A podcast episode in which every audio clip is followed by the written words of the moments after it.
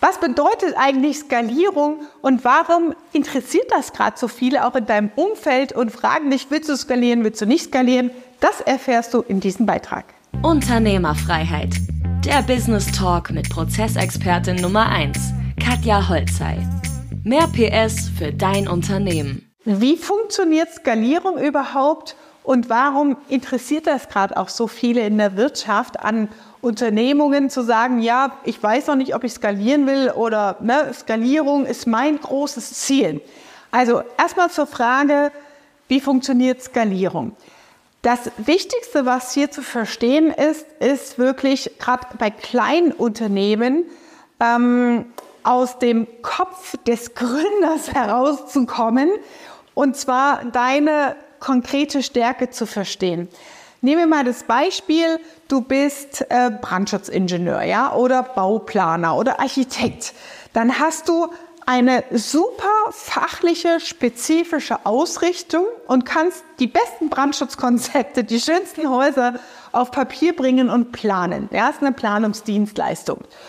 Was aber alles dazugehört, wenn du den gesamten Cashflow-Prozess betrachtest, ist, Kunde stellt eine Anfrage, fragt an. Das heißt, eigentlich sind das Vertriebsaktivitäten, die hier relevant sind, dass du sagst, okay, äh, da muss erstmal ein Kunde gewonnen werden, bis er einen Vertrag unterschreibt. Dann erst geht's in die Konzeptionsphase. Manchmal überschneidet sich das mit der Angebotsphase. Und dann erst geht's an den Kern der Wertschöpfung deiner Kernkompetenz. Dann geht's in die Abrechnungsprozesse, Prüfschleifen zwischendrin, also Fortschrittsprozesse, die in der Kommunikation mit dem Kunden, in dem Fall halt B2B-Business, halt ja, zu kommunizieren und zu begleiten sind. Und die Quintessenz in der Skalierung ist eigentlich als Unternehmer, wenn wir es aus der Gründerperson her betrachten, deine Kernkompetenz erstmal wirklich rauszufiltern und sämtliche Tätigkeiten, die aus Kundenperspektive, aus deiner Kundenperspektive, von Kunde fragt an bis Kunde ist Happy Customer und ist fertig, hat bezahlt, alle Tätigkeiten wirklich in kleine Prozessschritte runter zu definieren und daraus Stellenprofile zu kreieren. Und wenn diese Maschine einmal steht, ich nenne es jetzt mal Maschine, also die Prozesskette, dann hast du die perfekte Grundlage, um zu skalieren. Zum Beispiel ein Kunde von uns hat eine Marketingagentur, der war auch so hin und her, soll ich erst Vertrieb oder erst Prozesse machen? Und wir haben mit ihm einen ultra effizienten Branding- und Marketingprozess für die Agentur aufgebaut. Und dann schiebst du halt durch diese Pipeline wirklich das Vertriebsvolumen durch und kannst viel einfacher direkt profitabel wachsen. Skalierung bedeutet Wachstum. Ja, du kannst nicht nur halb skalieren oder ein bisschen skalieren. Skalierung bedeutet Wachstum. Warum? Weil du wiederkehrende Abläufe so oft in so einem hohen Auftragsvolumen durchexerzierst und diese Abläufe, auf maximale Effizienz trimmst. Das heißt, nachdem der Cashflow-Prozess steht, gehst du wieder in eine Prozessoptimierung der gesamten der einzelnen Teilprozesse. Ja, das heißt, du gehst in das Detail des Vertriebsprozesses rein und fährst den halt hoch. Ja, also systematisierst und machst aus einem Mitarbeiter zwei, drei, vier, bis du 20 Vertriebsmitarbeiter hast. Ja, und das ist der Effekt in der Skalierung, wenn du sauber skalierst dass du einen klaren Cashflow-Prozess hast. Und das Geile ist, so haben wir es gemacht in der Skalierung. Wir haben das komplett mit Zahlen hinterlegt und dadurch das Wachstum, das potenzielle Wachstum anhand der Werbemaßnahmen, des Marketingbudgets, das wir ausgeben, durchgerechnet auf allen Positionen in diesem Cashflow-Prozess und damit wissen wir ganz genau, wo sind die nächsten Engpässe in dieser Pipeline und wann muss welche Position wie recruited werden. Ja?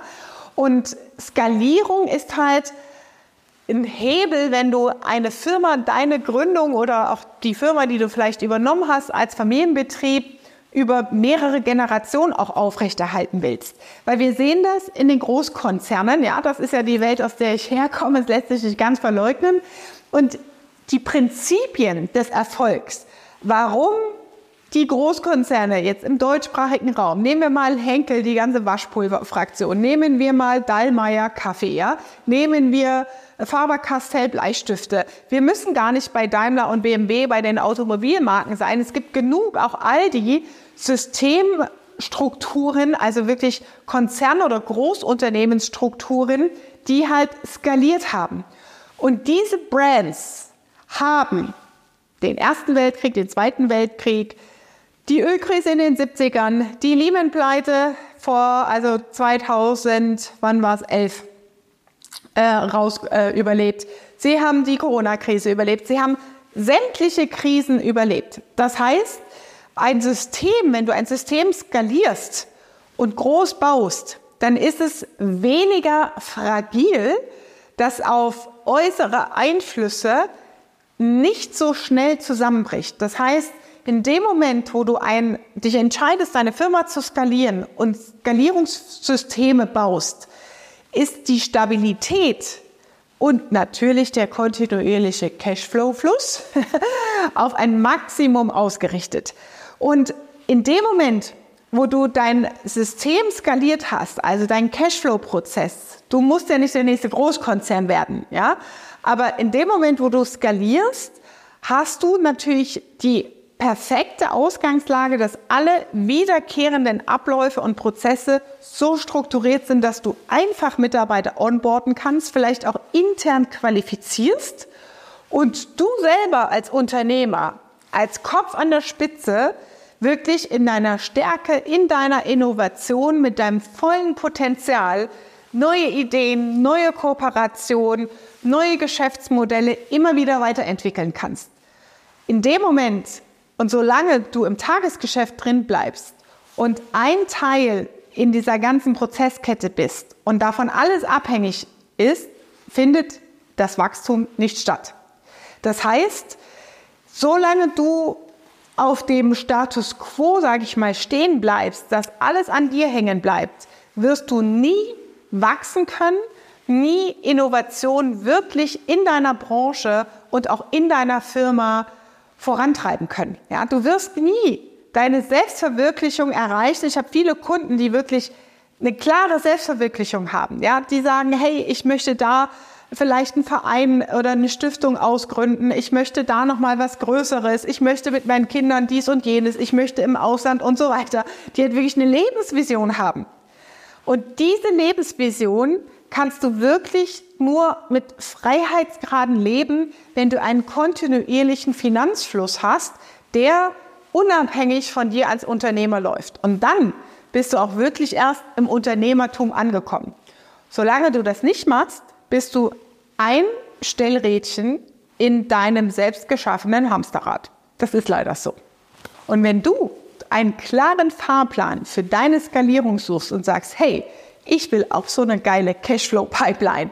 Wie strukturiere ich meine Prozesse, um den Hahn aufzudrehen und mehr zu machen? Dann trag dich hier auf dem Link unter diesem Beitrag ein für eine kostenlose Ist-Analyse. Da kommst du in das Gespräch mit meinem Team zum Status Quo, deswegen heißt es Ist-Analyse. Wo steht deine Firma aktuell? Was sind deine Ziele? Und wir prüfen, inwiefern wir dir dabei helfen können, deine Ziele wirklich zu erreichen. Das war Unternehmerfreiheit. Der Business Talk mit Prozessexpertin Nummer 1, Katja Holzhey. Du willst keine Folge mehr verpassen, um dein Unternehmen mit PS auf die Straße zu bringen? Dann abonniere jetzt den Podcast und folge Katja auf Instagram.